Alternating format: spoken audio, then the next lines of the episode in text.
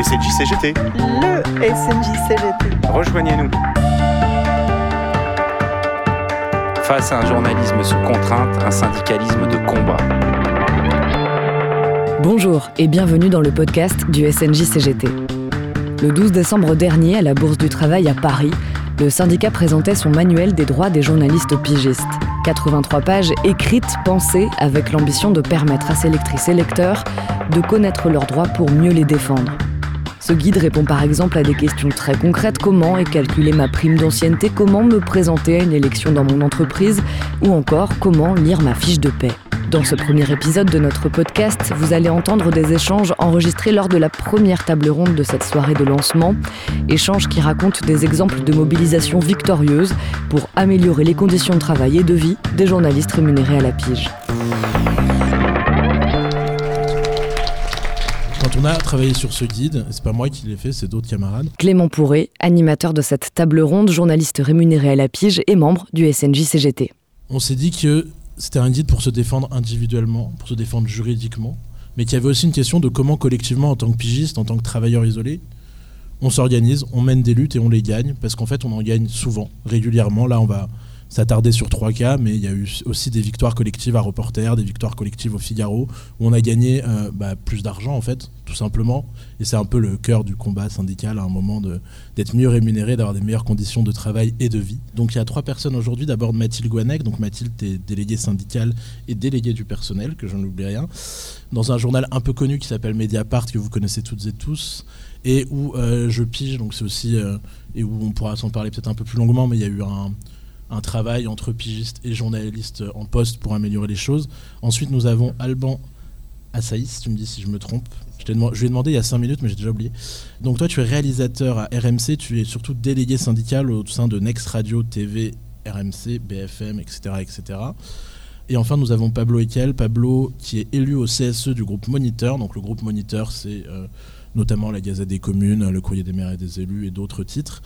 Et tu es aussi euh, secrétaire général adjoint du SNJ-CGT.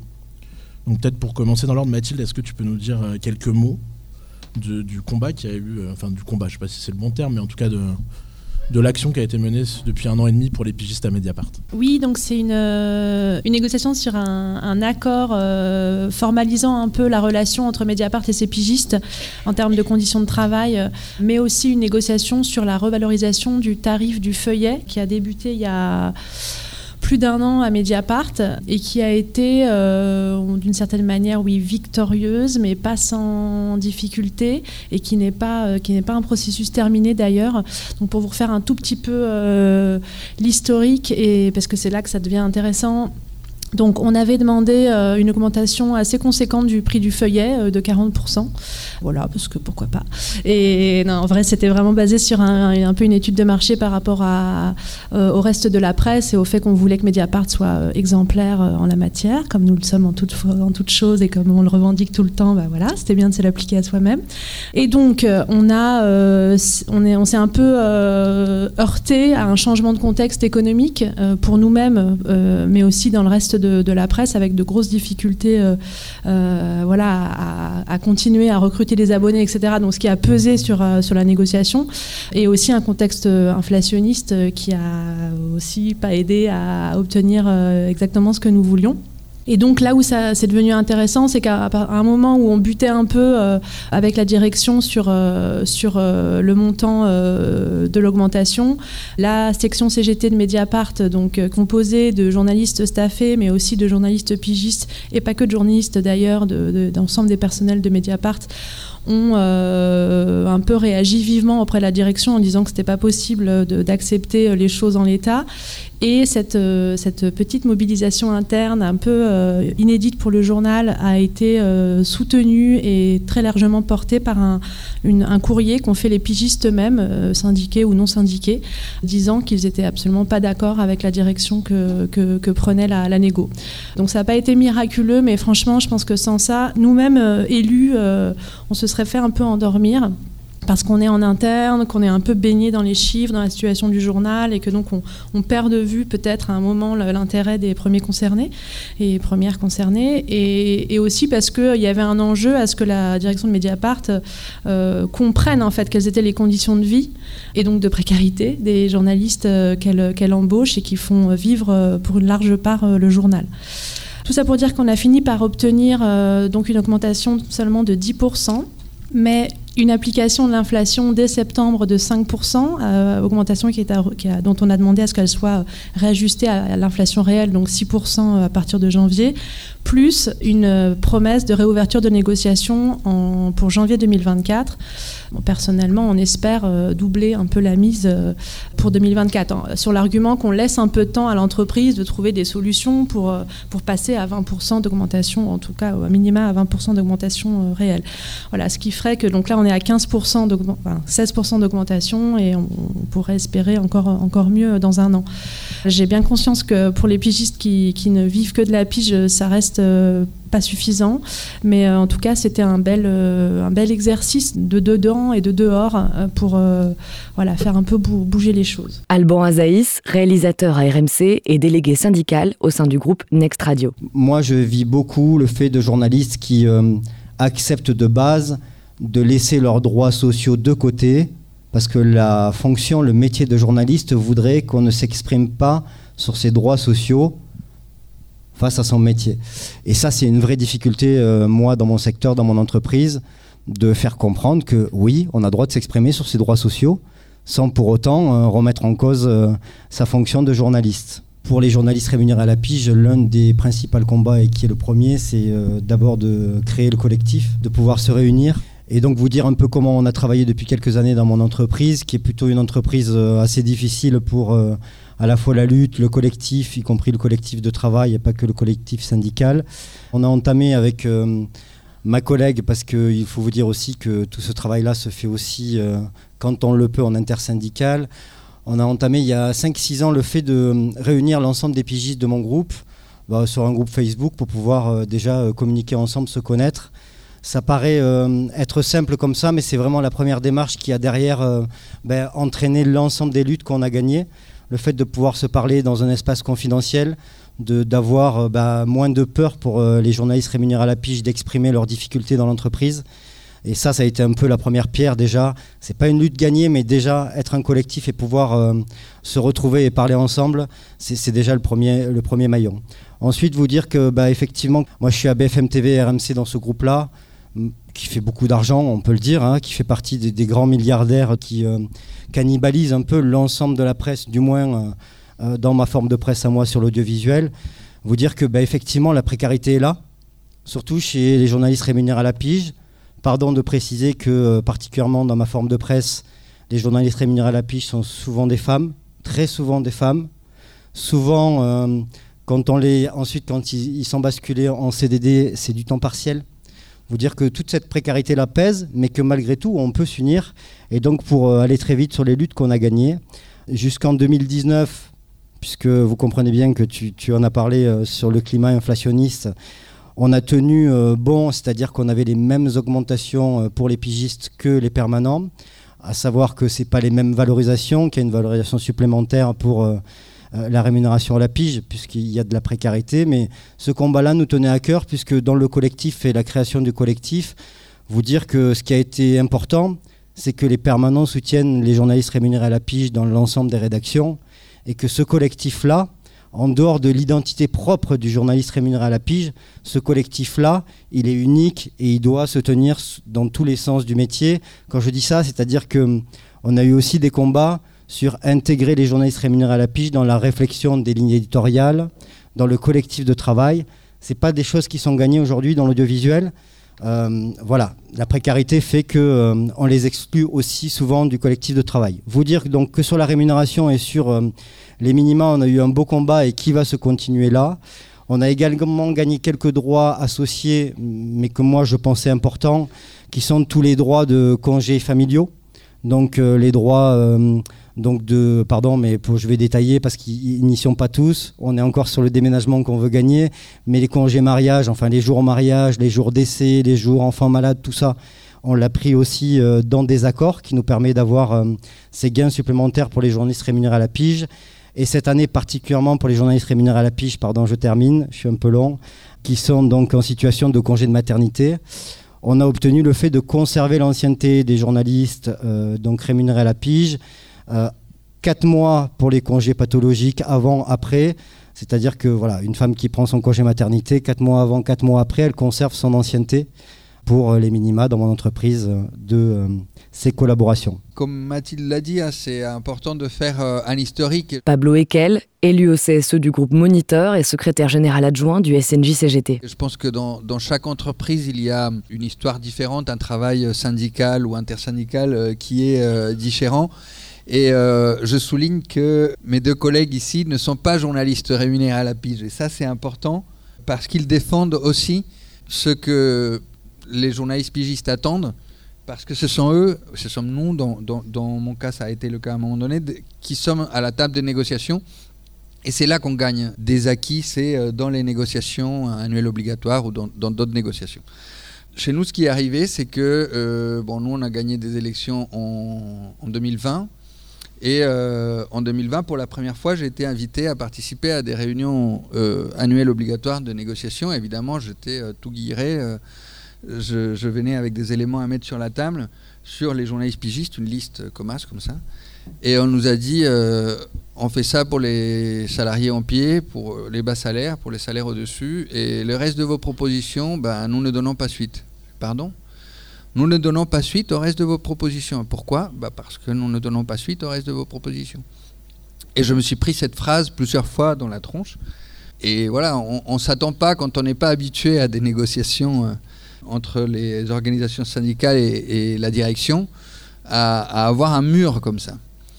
Donc on s'est dit, euh, enfin moi je me suis dit, on va se former, travailler avec le syndicat, voir comment ça se passe ailleurs, etc. Et en fait, quand il n'y a pas de rapport de force, quand il n'y a rien qui, est prévu et que les, organisations syndicales se disent, bah, de toute manière on demande toujours mais on n'arrive à rien, bah, ça n'avance pas. Donc l'année suivante, on avait un peu mieux préparé. On avait commencé à travailler avec, euh, avec les journalistes pigistes, à faire un, un- groupe. On a construit un peu nos revendications. Encore une fois, on nous a dit, bah, nous ne donnons pas suite à vos propositions. Mais cette fois-ci, au moins les, journalistes pigistes se disaient, on, s'est préparé, on a amené des choses, donc on attend une réponse. Et donc derrière, il y a eu une lettre. D'abord une lettre non signée, puis ensuite une lettre signée, puis ensuite on est monté en puissance en fait toute l'année 2021. C'est les pigistes eux-mêmes qui ont voté pour que, entre la grève et la lettre, bah, plutôt d'abord la lettre. Et, euh, entre la lettre euh, signée et la grève, bah, plutôt d'abord la lettre signée, etc., etc. On est arrivé au point que l'été euh, 2021, on a même passé par un sénateur, un, député, pour qu'il pose la question au gouvernement si les journalistes pigistes devaient ou pas être inclus dans les négociations annuelles obligatoires. La ministre euh, du Travail de l'époque, Elisabeth Borne, a mis à peu près 9 mois à répondre, mais elle a fini par répondre oui, donc euh, je pense que cette réponse doit servir euh, à tout le monde. Et on a mis énormément la pression lors du euh, congrès des maires de euh, novembre 2021, et on a fini par obtenir la réponse en CSE. C'est bon, en gros, lâchez-nous la grappe. Euh, L'année prochaine, on va inclure les journalistes pigistes dans les NAO. Enfin, c'était la première fois depuis 10 ans et on a obtenu que les journalistes pigistes soient inclus dans les NAO. Vous imaginez qu'après quasiment un an de lutte ou neuf mois de lutte, on considérait que c'était pas assez qu'on nous dise euh, oui, vous allez être dedans. Donc on a encore mis la pression pour savoir euh, de combien, parce que c'était 0,3%, bah, c'était pas assez. Évidemment, on voulait 10, en considérant l'inflation des dix dernières années, le fait qu'il y ait 10 ans de retard.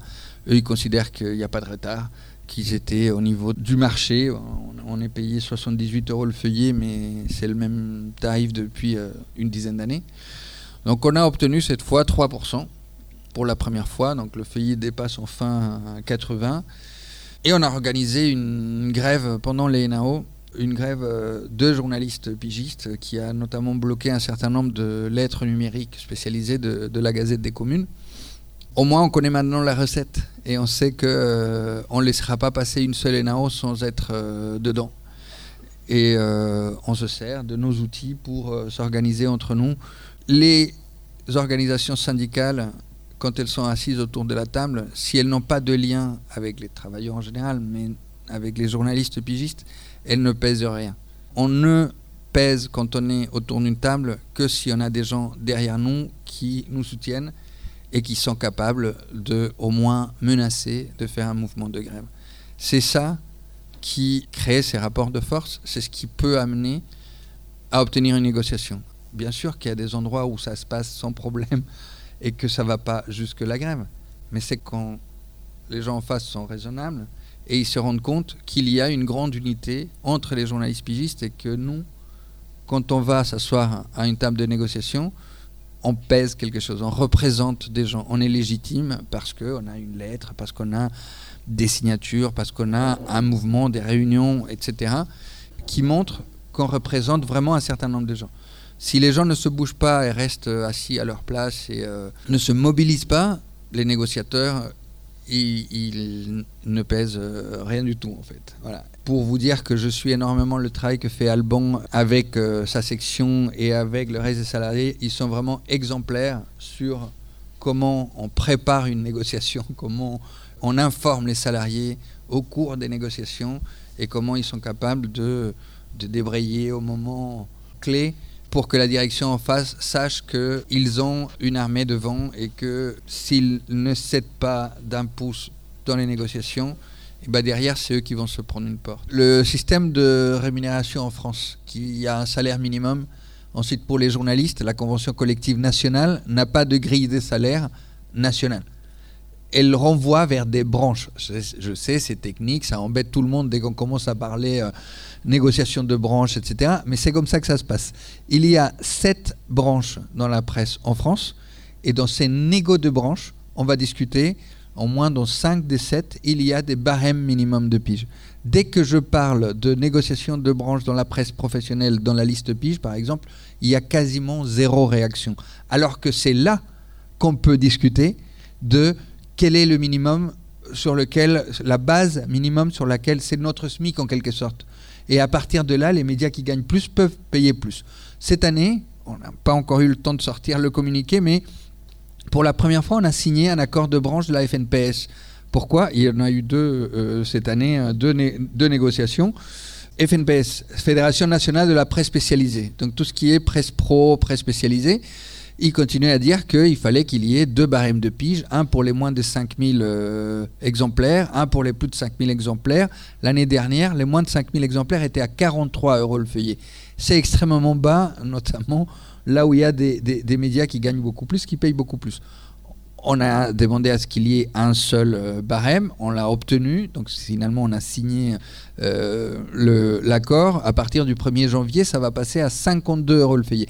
Ça veut dire que ceux qui étaient payés 43 l'année dernière vont être payés 52 le feuillet à partir de l'année prochaine. C'est une augmentation de 14-15%. Ça, ça a été obtenu par les syndicats sans, quasiment sans aucune pression, mais parce qu'il y avait un pigiste qui était à ces négociations, c'était moi au départ, et ensuite, le SNJ est venu avec une autre pigiste, Myriam Guillemot, et qu'on les a tannés en leur disant Mais vous comprenez pas que les gens ne gagnent pas plus, ne, peuvent pas produire plus de 30 feuillets par mois, et que même avec 52 euros le feuillet, avec 30 feuillets, ils ne gagnent pas les SMIC. c'est en tapant fort sur ces gens-là qu'on arrive à obtenir des choses.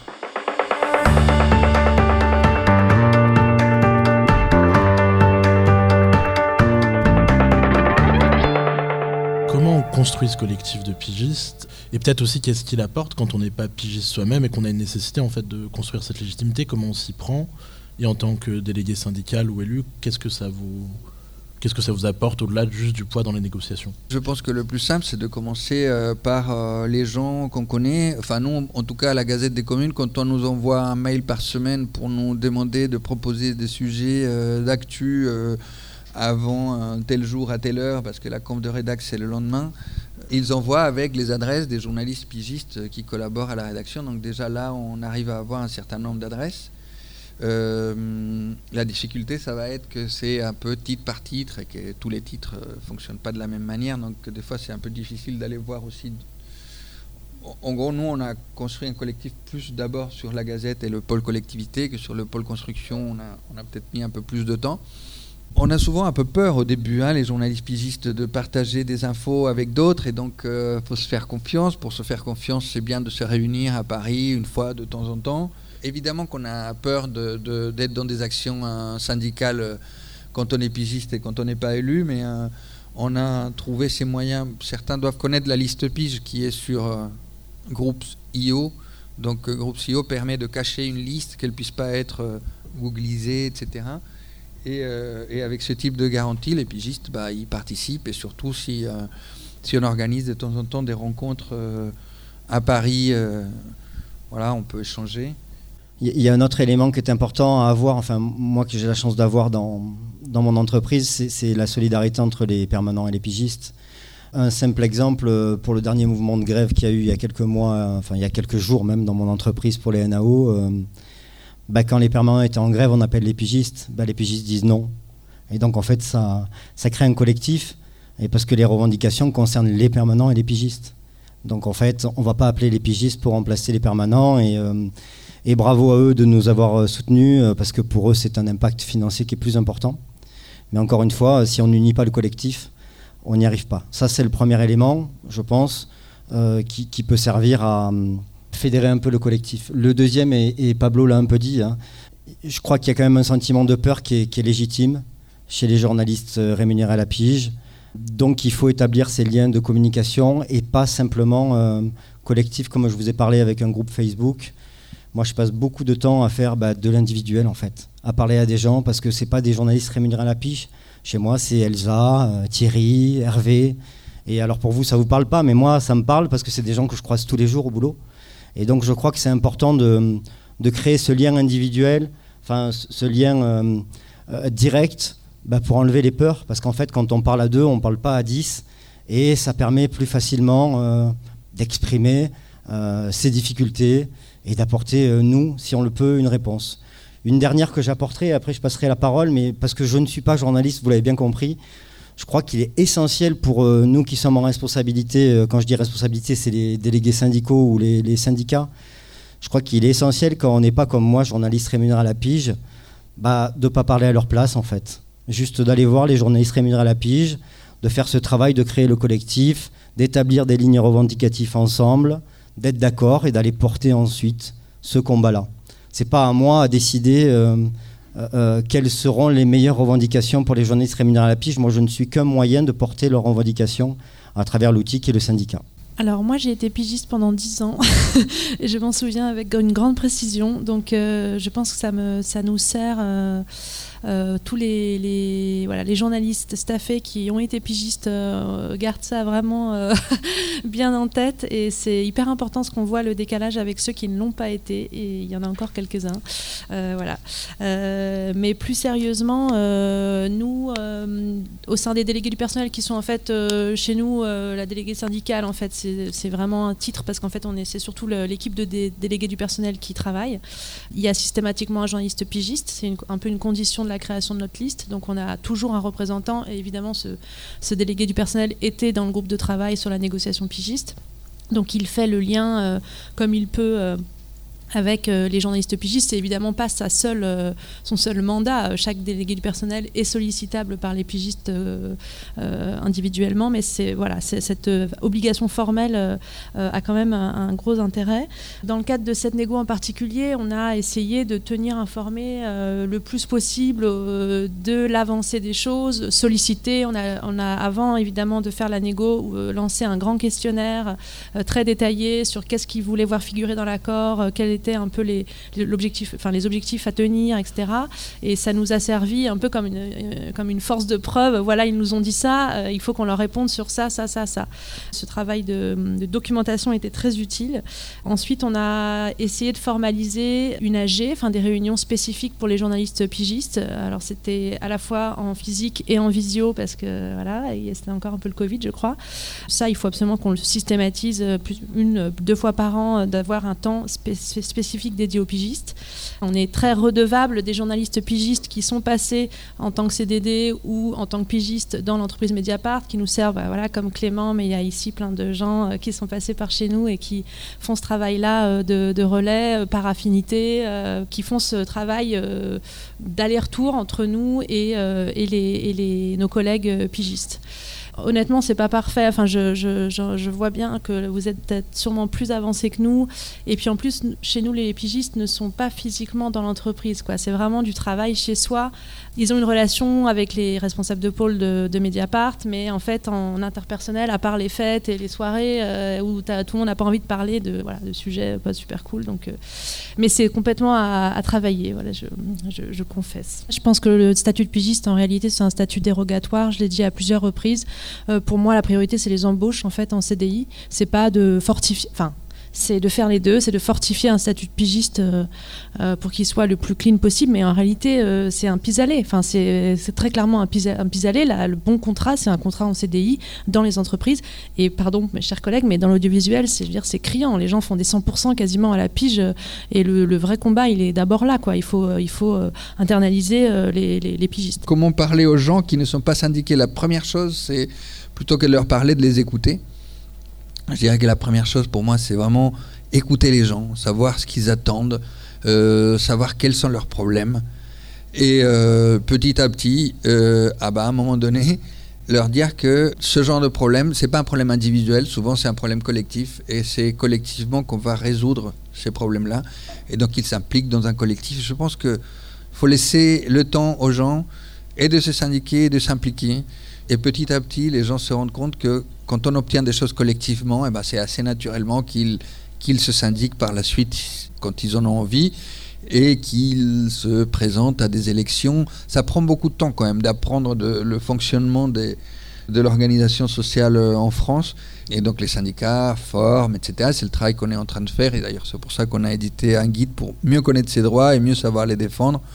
On est assez loin souvent quand on débute donc ça prend du temps. Hein. Moi, je me suis pas syndiqué avant euh, la quarantaine. Et quand on dit les syndicats, on les voit pas, mais les syndicats, c'est pas un, une entité à part. C'est-à-dire que c'est nous-mêmes les syndicats. Quand on voit pas les syndicats, c'est que c'est à nous de nous syndiquer pour euh, être présents dans une boîte. Parce que dans les boîtes où il y a des gens syndiqués, on les voit en fait. Et si à un moment donné, quelqu'un se dit, mais chez moi, il n'y a pas des syndicats qui, qui sont venus me voir pour. En fait, c'est parce que c'est à toi de euh, aller voir un syndicat et dire dans, mon entreprise, il va y avoir des élections, je veux me présenter. Les gens viennent nous voir comme ça. Les gens nous disent dans ma boîte, il n'y a pas de syndicat. Bah alors c'est à toi de le faire en fait. Tu t'es rendu compte qu'il y avait un vide et le vide, d'autres personnes, d'autres entreprises ne pourront pas venir le remplir. C'est des gens de cette boîte-là, permanents ou pas, journalistes ou pas, pigistes ou pas, qui vont euh, se rendre compte qu'il y a zéro syndicat dans leur boîte je dis souvent que le syndicat, c'est euh, une boîte à outils, c'est un hangar avec des armes. Et nous, on peut vous dire comment utiliser les armes, mais on ne peut pas aller se battre à votre place euh, dans votre boîte. Donc, euh, c'est des armes mutualisées, collectives. On peut faire des entraînements et, c'est à vous de prendre les armes pour aller vous battre dans vos boîtes. C'est ce qu'on fait, en tout cas au CNDCGT, au quotidien. Dans le prochain épisode de ce podcast, il sera question de la vie quotidienne des pigistes avec ses combats, ses peines, ses sources de réjouissance et les formes de résistance possibles.